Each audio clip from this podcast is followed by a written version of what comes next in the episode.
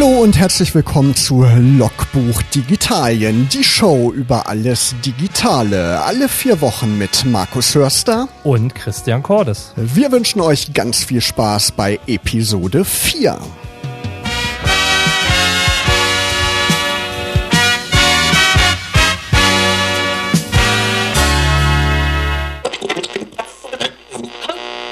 Alles geht. Musik von Tonbandgerät. Ja, auf jeden Fall geht es immer klar, dass wir uns alle vier Wochen sehen, Christian. Ne? Episode 4 schon von Logbuch Digitalien. Ja, Episode 4. Wir haben uns Mühe gegeben und äh, haben wieder eine tolle Sendung zusammengestellt, finde ich. Genau, waren auf der Themensuche und wir haben ja ein richtiges Top-Thema heute, ne? ein Schwerpunktthema, was auch die Region betrifft. Ganz genau. Und zwar geht es ähm, um das Thema Alles nur ein Spiel. Gaming und Medienkunst am Beispiel der Phänomenale. Denn die Phänomenale ist eine, ein Festival, was diese Woche noch beginnt und wir haben dazu einen Studiogast eingeladen, nämlich den Florian Wonneberger vom Kulturwerk in Wolfsburg. Hallo und äh, erstmal danke für die Einladung. Ja, schön, ja. dass du da bist. Genau. Und äh, damit wir ein bisschen was über die Phänomenale erfahren, haben wir auch natürlich äh, Florian ein, ein paar Fragen zusammengesucht, um euch, liebe Hörer und Hörerinnen, die Phänomenale ein bisschen nä näher zu bringen. Die erste Frage, die wir haben, es ist zehn Jahre jetzt. Das zehnjährige Jubiläum steht an. Kannst du kurz sagen, was die Phänomenale ist und wie sie eigentlich entstanden ist? Also was so der Ursprung der ganzen Veranstaltung des Formates ist? Ja, die Phänomenale hat 2007 begonnen als äh, eine Kooperation des Kunstvereins äh, in Wolfsburg und dem FENO, dem Science and Art Center, ähm, Science Center FENO und ähm, hat sich seitdem weiterentwickelt. Ähm, nach einigen Jahren ist die Stadt dann als Partner gekommen. Ähm, inzwischen ist das Institut für Zeitgeschichte und Stadtpräsentation dabei und das Kulturwerk von der Stadt, ähm, zu dem ich auch gehöre. Mhm. Science und Art. Es gibt viele Hochschulen hier in der Region, TU Braunschweig-Ostfalia, die HBK, die so die Art-Richtung im Prinzip ist. Welche Bedeutung hat die Phänomenale in diesem Hinblick für die Region an sich? Also ähm, die Phänomenale ist in dieser Art einzigartig in Deutschland, deswegen natürlich auch für die Region ähm, sehr wichtig. Ähm, und Science and Art Festival, dahinter verbirgt sich das ähm, jedes, jede Phänomenale hat ein gesondertes Thema, was von verschiedenen Seiten beleuchtet wird. Das zeigt sich auch schon in der Zusammenstellung der ähm, Veranstalter mit dem Kunstverein, der Stadt, dem Institut für Zeitgeschichte und Stadtpräsentation, was eher ähm, geschichtliche Themen auch behandelt und somit ähm, können Themen von ganz verschiedenen Seiten angegangen werden und betrachtet werden. Ähm, dadurch entstehen eine Vielzahl von verschiedenen Formaten, in denen ähm, Themen behandelt werden können und ähm, somit verschiedene Blickwinkel auch eröffnet werden auf Themen. Das Thema dieses Jahr der Phänomenale lautet ja Play. Genau. Was und womit spielt ihr denn genau? Ähm, also man kann das Thema Play ruhig weiterfassen. Also wir spielen natürlich alle irgendwie ähm, in unserer Freizeit, ähm, aber inzwischen hat auch, haben auch Spielmechanismen Einzug in verschiedenste Lebensbereiche, ähm, sei es Bonussysteme beim Shoppen oder auch im, im Arbeitsleben mit ähm, Belohnungssystemen für Mitarbeiter, um Motivation zu fördern. Aber natürlich ist auch nach wie vor das klassische Spiel äh, in verschiedenen Formen ähm, nach wie vor aktuell und ähm, der Mensch spielt schon immer. Und ähm, Spiel bietet ähm, den Menschen auch eine tolle Möglichkeit zum Experimentieren, sich in einem geschützten Umfeld auszuprobieren und neue Dinge zu entdecken und sich auch zu finden. Wenn man jetzt bei den Computerspielen bleibt, bei den digitalen Spielen, die werden ja immer mobiler, immer mehr Leute spielen auf dem Smartphone. Wie ist das so aus eurer Sicht, aus deiner Sicht in Deutschland? Ist das mehr so Kunst mittlerweile oder wirklich nur so Zeitvertreib, so Casual Gaming? Ach, ich würde das nicht als entweder oder sehen. Ich glaube, es ist beides. Also ähm, Spielen, gerade denke ich mal auf dem Smartphone, ist ähm, oft Zeitüberbrückung. Es gibt aber natürlich auch ähm, Spielen in einem professionelleren und ernsthafteren Kontext. Ähm, die Spieleindustrie hat sich extrem gewandelt in den letzten, ich sage jetzt mal Jahrzehnten. Ähm, was früher, ähm, früher gab es zum Beispiel oft Kinofilme als äh, ähm, und daraus sind dann Spiele entstanden als, als Werbung. Inzwischen ist es fast umgekehrt, wenn man sieht, dass es Angry Birds Filme gibt, die ähm, aufgrund eines relativ einfachen Computerspiels einfach ähm, diesen Hype mitnehmen und äh, weiterverwerten, dann sieht man sehr gut, ähm, welchen Stellenwert Computerspiele auch gerade in der Wirtschaft heutzutage haben. Mhm. Also Spielen ist ja das Thema eigentlich in ganz vielen Bereichen und äh, wir spielen ja alle ganz unterschiedlich. Ich kann mich noch letztes Jahr erinnern, als Pokémon Go rauskam. Ja, das, ja so ein, das war ja ein Riesenhype. Das war ein ne? Riesenhype, das haben wir alle, glaube ich, irgendwie ein bisschen ge gezockt und äh, zum Teil mussten dann Warnungen rausgegeben werden, dass die Straßen verstopft sind, weil irgendwelche Jugendlichen vor irgendwelchen Hotspots standen und genau. dann praktisch dort Sachen eingesammelt haben. Aber was, was spielt ihr denn so? Oder was spielst, spielst du, Florian und Markus? Also aktuell mein, mein Spielebedarf ist eigentlich eher naja, relativ wenig. Ich spiele ab und zu noch mal so ein bisschen Metro auf dem, äh, auf dem, auf dem iPhone, äh, wenn ich im Bus fahre oder so. Aber so gerade so ein richtiges dauerhaftes Spiel, was ich jeden Tag anschmeiße, habe ich eigentlich gerade gar nicht. Ich bin da auch irgendwie so ganz von abgekommen irgendwie. Gerade gar keine Zeit zu spielen. Aber was mir sehr gut gefallen hat vor ein paar Jahren, Portal das ist so ein Puzzlespiel, wo man sich in einer dreidimensionalen Welt bewegt. Das fand ich toll. Aber irgendwie aktiv spiele ich gerade gar nicht so. Es geht mir eigentlich auch so. Also ich muss sagen, dass ich in meiner Schulzeit durchaus mehr gespielt habe und auch ähm, Computerspiele aller Art von Strategie über Shooter oder Rennsimulation. Das hat doch aber stark abgenommen, auch gerade so mit Studium und Berufsleben. Mhm. Ähm, Inzwischen ist es bei mir auch hauptsächlich das ähm, Zeitüberbrückenspielen auf dem Handy. Ähm, da oft ähm, solche Sachen wie Escape Rooms oder so Sachen, wo man einfach mal sich zehn Minuten ransetzen kann, ein bisschen was macht und äh, ähm, dann kann man es aber auch wieder weglegen. Mhm. Was ja oft, also ich sag mal, das äh, geht ja bei vielen, ich sag mal, Rollenspielen oder bei vielen anderen Spielen ähm, nicht so einfach. Genau, die erfordern ja oft auch da viel Zeit zu investieren und wirklich genau. in diese Welten einzutauchen. Ne? Mhm. Was darf man dieses Jahr auf der Phänomenale nicht verpassen? Also äh, diese Must-Scenes, äh, das sind so die Highlights oder da sollte man auf jeden Fall vorbeigekommen sein, äh, vorbeigeguckt haben, um ähm, das mitzunehmen, weil es was Besonderes ist. Das ist ja wirklich ein sehr volles Programm über zehn Tage. Es gibt jede Menge zu sehen. Ähm zum Beispiel, wenn man ähm, gerne so die Vielfalt der Spielvariationen, die es momentan so gibt, ähm, sehen möchte, würde ich sehr die äh, Spielstadt empfehlen. Die findet vom 18. bis 20.8. Im, in der Bürgerhalle des Rathauses in Wolfsburg statt.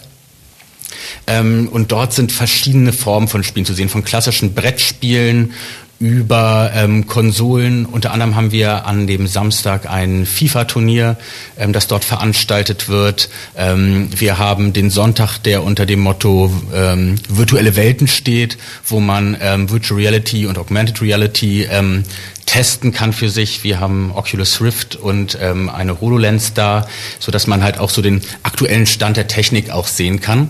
Aber unter anderem haben wir zum Beispiel dort in dem Rahmen auch einen Vortrag zum Thema Spielsucht. Ähm, die Phänomenale versucht halt auch, wie gesagt, ähm, Themen von allen Seiten zu beleuchten und ähm, bei dem Thema Spiel und auch Online-Spielen gehört das Thema, ähm, denke ich mal, auch dazu. Ähm, es gibt aber natürlich noch viel, viel mehr Highlights. Also zu nennen wäre zum Beispiel ähm, die Alien Invasion ähm, im Planetarium am Donnerstag, den 24.08. Dort hat, haben die Besucher die Möglichkeit, ähm, eine Alien-Invasion virtuell abzuwehren, und zwar in der Full-Dome-Kuppel des Planetariums, was halt auch nochmal ein ganz neues Spieleerlebnis ist. Ähm, aber wir haben natürlich auch ähm, analoge Spiele ähm, oder analoge Spielen als Thema. Zum Beispiel gibt's auch ähm, einen Theaterworkshop ähm, zum freien Improvisationsspiel. Ähm, also es ist ganz vielfältig, wie gesagt. Was mir noch aufgefallen ist, als Kind habe ich immer auf dem Atari meines Vaters Spiele gespielt. Und da ist mir heute gleich diese Atari-Ausstellung aufgefallen, die am 18.08. in der City Galerie eröffnet wird. Was wird da zu sehen sein? Was ist da geplant?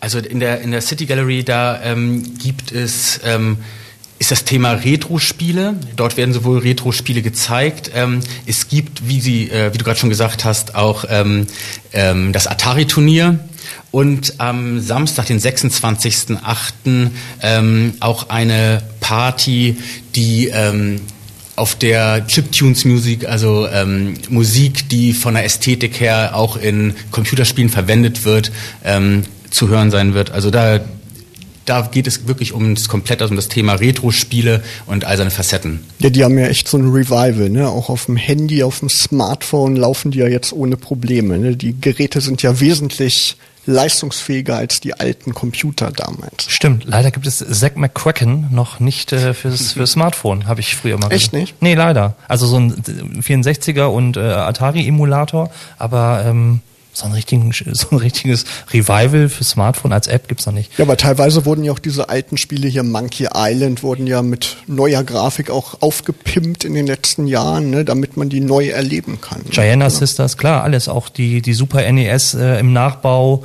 ähm, hat, ist, ähm, ist eingeschlagen wie eine Bombe. Jetzt bringt Nintendo das nächste Gerät wieder raus. Also Retro-Spielen, 8-Bit und Sound und Klötzchen-Grafik wird wieder on Vogue. Kannst du vielleicht nochmal sagen, an wen richtet sich die Phänomenale eigentlich?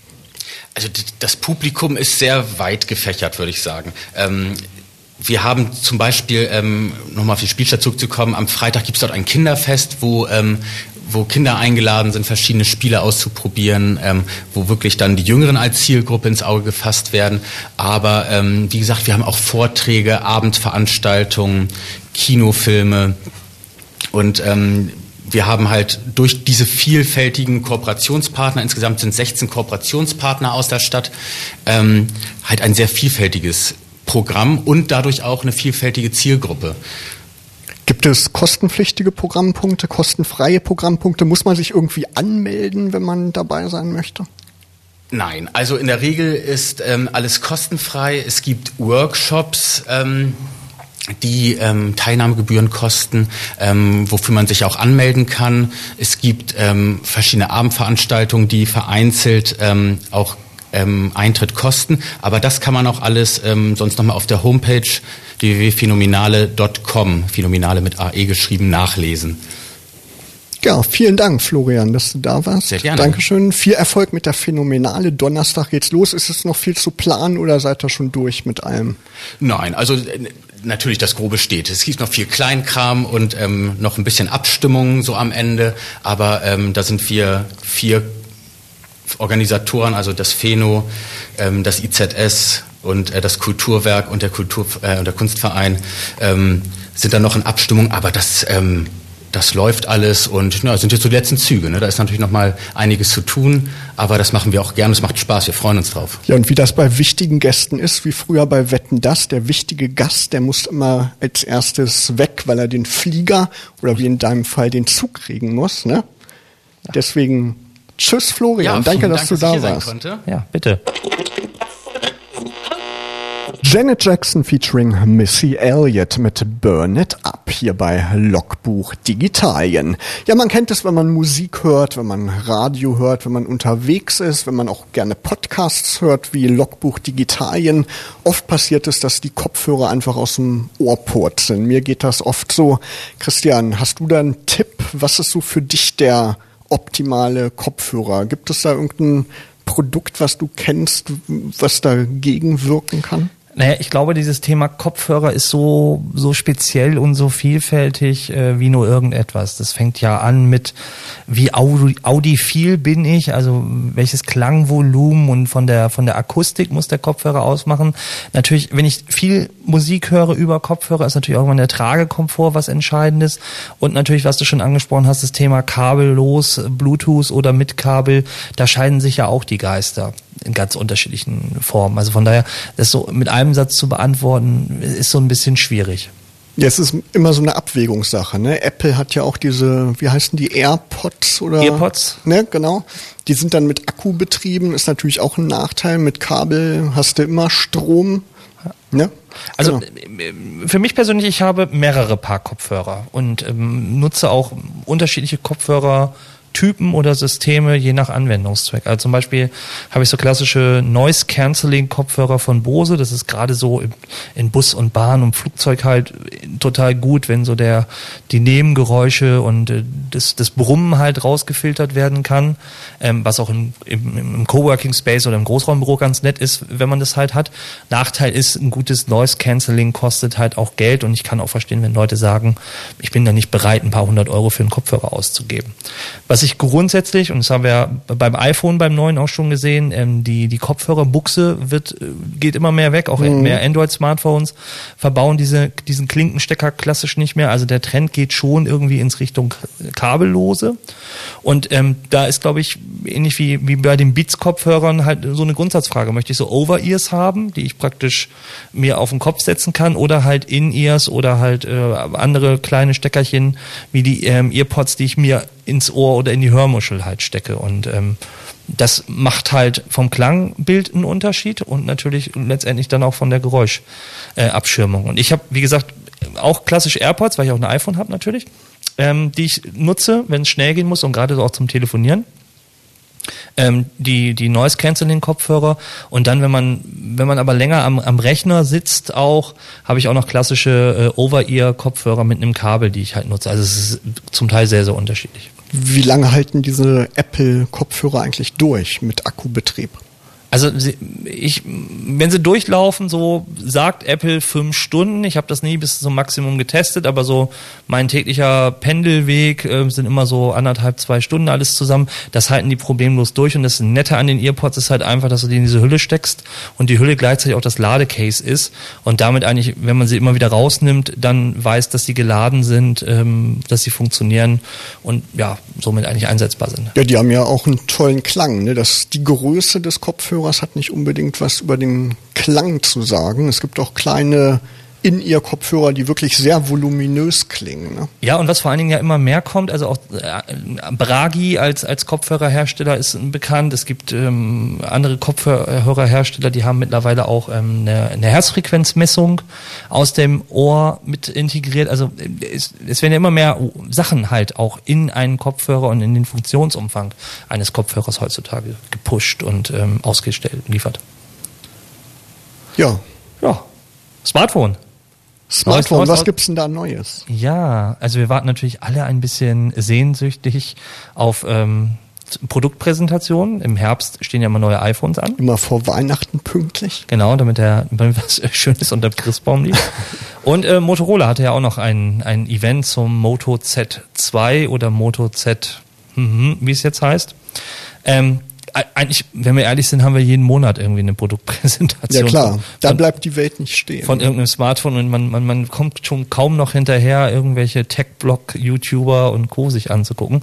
Aber äh, ich finde, das sind momentan so die, die beiden für mich äh, als ähm, äh, Smartphone ja, fast schon abhängiger, wollte ich sagen, sind das so momentan die beiden interessantesten Geräte eigentlich. Ein, Android-Smartphone mit einem reinen Android drauf, also mit einem Stock-Android und das bietet momentan entweder halt nur ähm, Motorola, die Motorola-Geräte oder halt die reinen Google-Geräte mhm. oder halt ähm, OnePlus, aber halt auch mit einem mit einem Mod-System. Genau. Ähm, oder halt ein iPhone. Motorola gehört ja auch mal Google, ne? Vor ein paar Jahren haben die, glaube ich, Motorola mal aufgekauft und inzwischen aber nicht mehr. Inzwischen gehören die nicht mehr zusammen. Ne? Genau, die hatten es irgendwie kurz und dann haben sie es wieder verkauft und jetzt gehört es zu Lenovo, die ja irgendwie früher mal zu IBM gehörten. Ähm, so ist das jetzt. Also beim, beim Bootloader, die Geräte heißen noch Moto, also das, was ich gerade aktuell nutze, ist ein Moto Z, aber wenn der Bootloader hochfährt, steht Lenovo.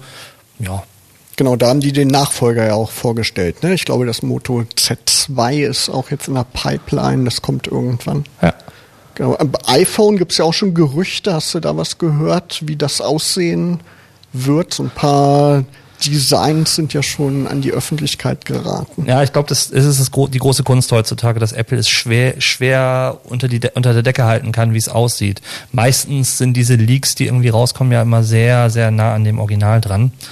Von daher, wer da mal Lust hat, kann das googeln. Was ich halt viel spannender finde, ist dieses Jahr gar nicht mal, ob das, das noch ansatzweise das Design vom Siebener ist, sondern die Features. Und was spannend ist, ist dieses Thema AR, also Augmented Reality, was irgendwie technisch mit verbaut wird mit einem Infrarotsensor, mit einer tiefen Kamera und ähnliches. Was da möglich ist, war auf der letzten Kino zur Entwicklerkonferenz schon sehr, sehr spannend. Also den IKEA-Katalog auf einem iPhone und man kann sich die Möbel dann ähm, mit, mit dieser speziellen Kameratechnik dann in der Wohnung positionieren, ähnlich wie Pokémon Go, dass man die, die Monster halt gesehen hat, die Pokémons.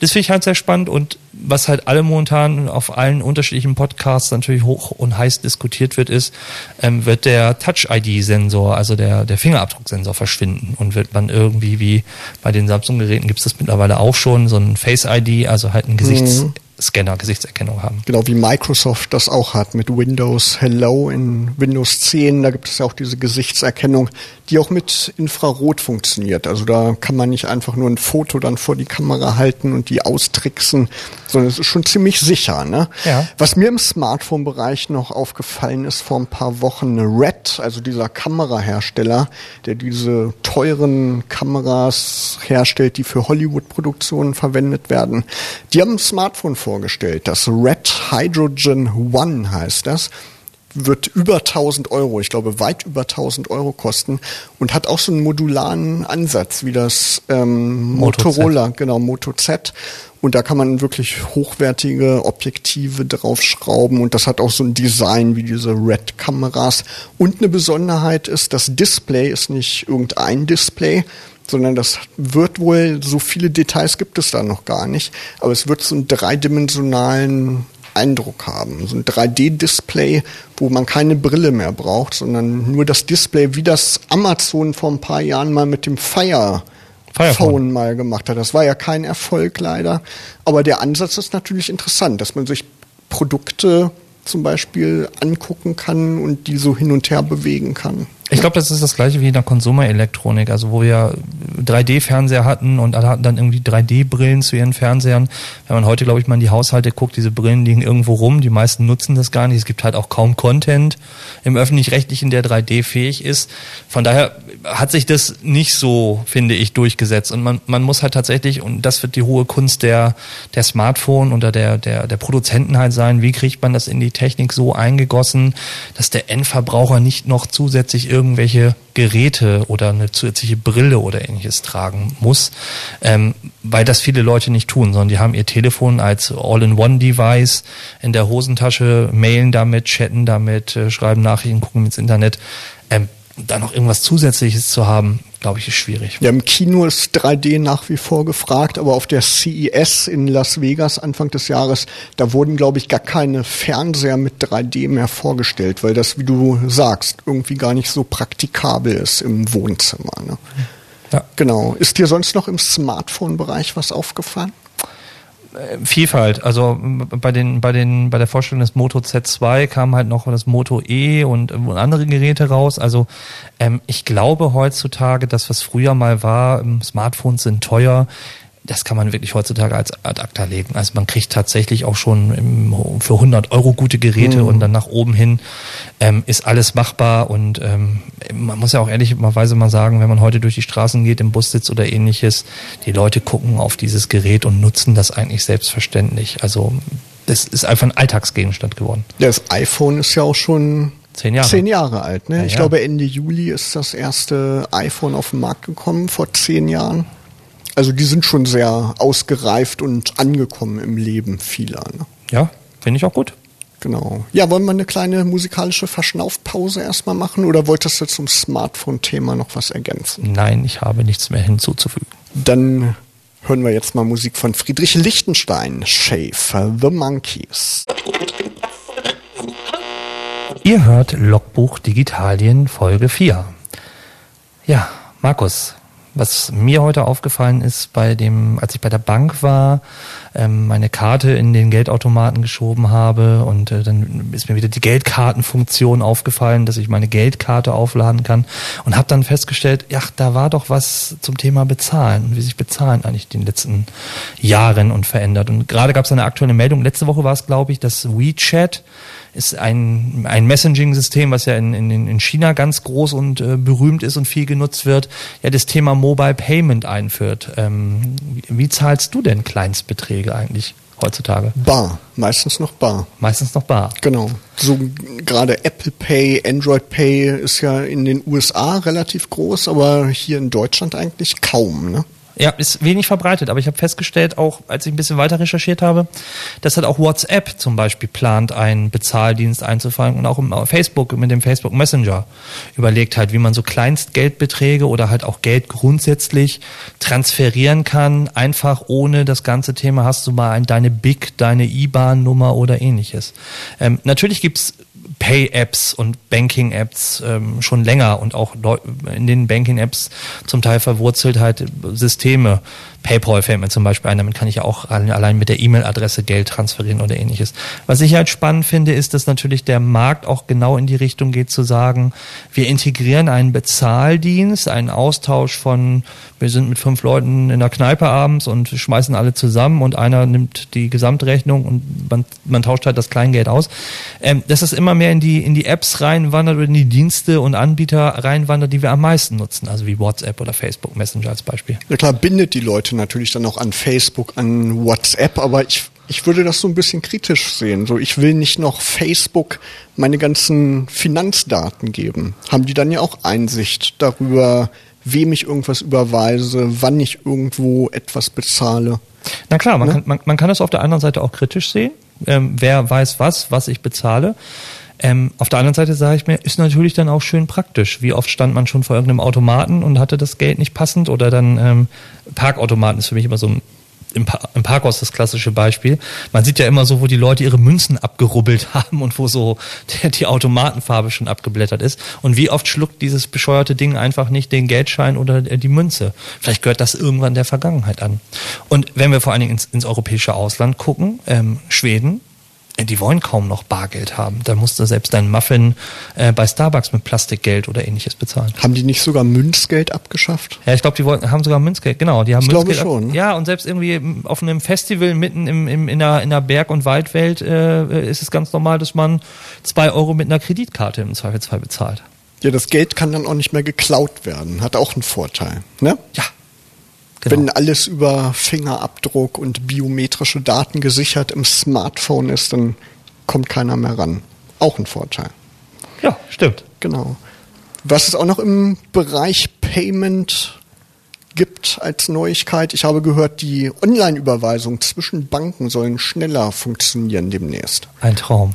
Genau, endlich. Ich frage mich sowieso schon seit Jahren, warum das immer ein paar Tage dauert, wenn ich von einer Bank zur anderen überweise. So von Sparkassenkonto zu Sparkassenkonto zum Beispiel geht es ja eigentlich sehr schnell.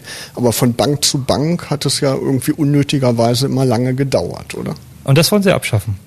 Habe ich gehört, ja. ja das, das, soll schneller gehen. Das äh, wäre wär ein Traum. Ich glaube grundsätzlich, also wenn wir über Digitalisierung sprechen, ich glaube der Finanzsektor und auch der Versicherungssektor, das sind so die beiden großen Bereiche, die in den nächsten Jahren vor schweren und großen Umbrüchen steht. Also ähnlich wie als es in den 80er Jahren losging mit der Einführung der SB-Banking-Terminals in den Banken, wo immer mehr Schalterbeamte in irgendeiner Art und Weise äh, verschwunden sind mit den adretten Lederschlipschen und Mickey-Maus-Krawatten, ähm, die waren dann irgendwann weg.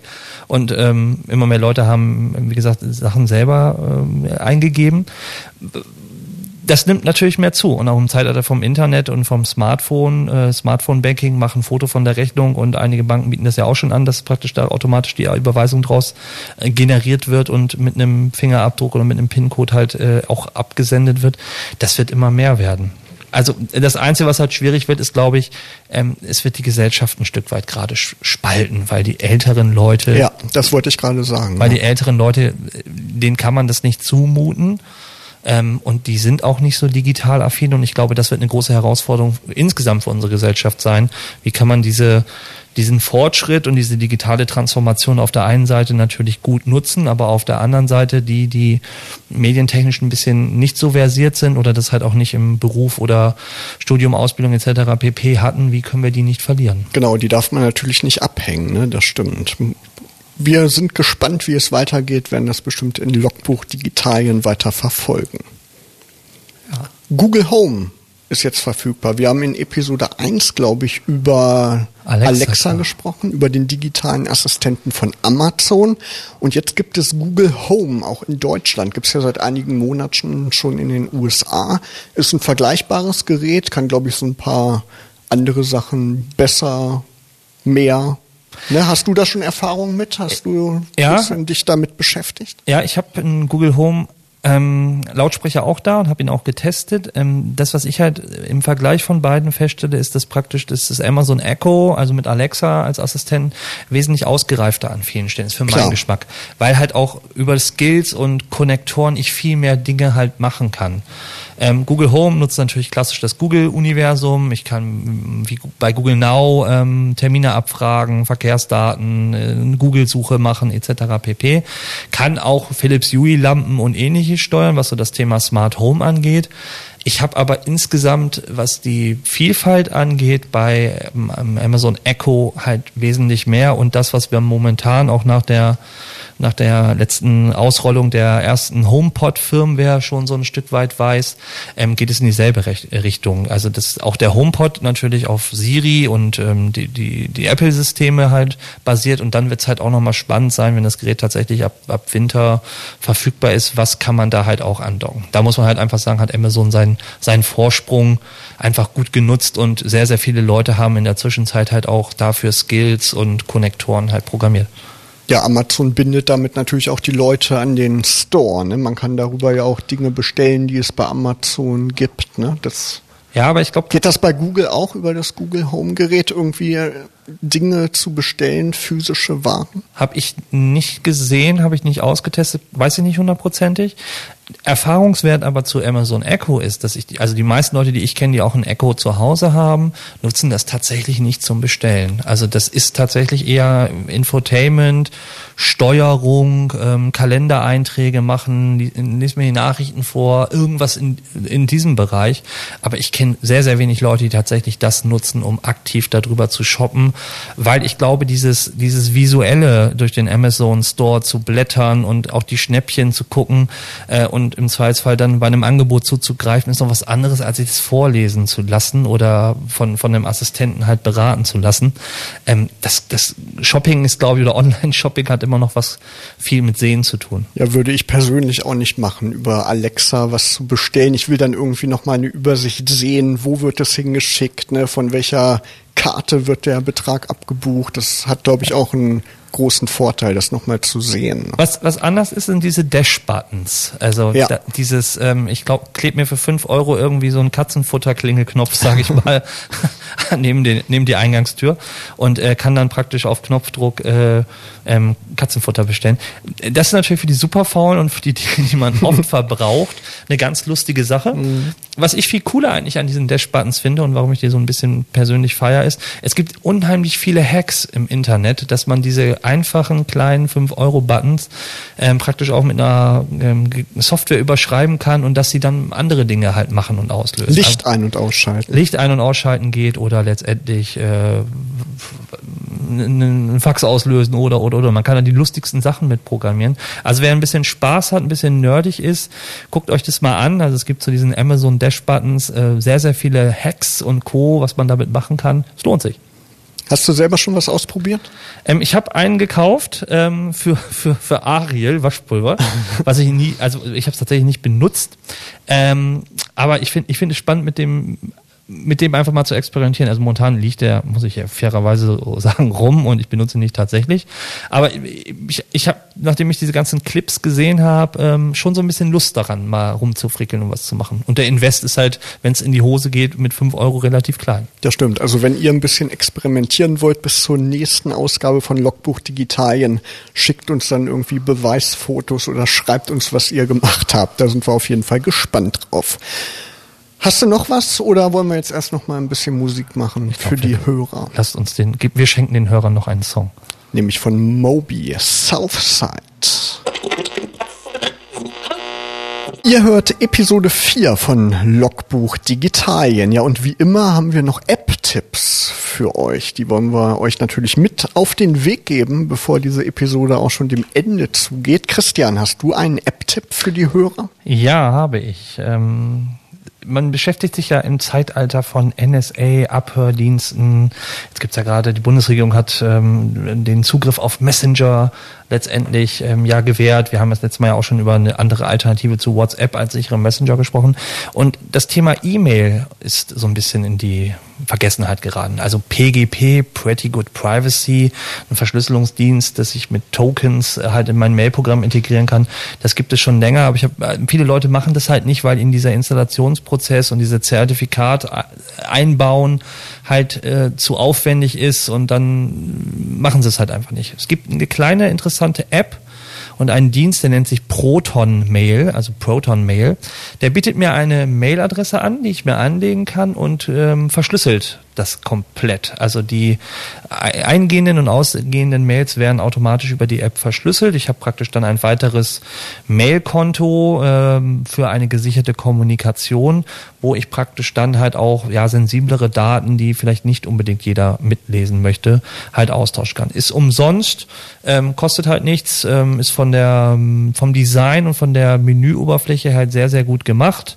Ähm, total einfach den Einrichtungsprozess äh, zu machen und ähm, kann, ja, kann ich halt nur empfehlen. Kann man mal ausprobieren auf jeden Fall. Ja, ja natürlich gibt es auch andere Alternativen, also Posteo zum Beispiel oder Mailbox ähm, kann man halt auch nutzen. Die sind aber zum Teil kostenpflichtig, wie gesagt, mit einer kleinen Monatsgebühren, äh, Gebühr bieten aber halt auch einen wesentlich höheren Schutz als ähm, Web, Webmail, ähm, GMX und Co. das in irgendeiner Art und Weise bieten. Oder halt, wie gesagt, der Weg über PGP, Pretty Good Privacy. Ja, E-Mail ist ja immer noch irgendwie unser Kommunikationsmittel Nummer eins so im Arbeitsalltag vor allem. Ne? Ja, ich habe auch eine App für Android-Smartphones, die heißt Don't Pause und die macht eigentlich nur eines. Da ist ein Play-Button und ein Stop-Button und da kann man Benachrichtigungen ausschalten. Wenn man Musik hört, wird man ja manchmal von irgendwelchen Benachrichtigungen genervt, von Facebook, WhatsApp und so weiter.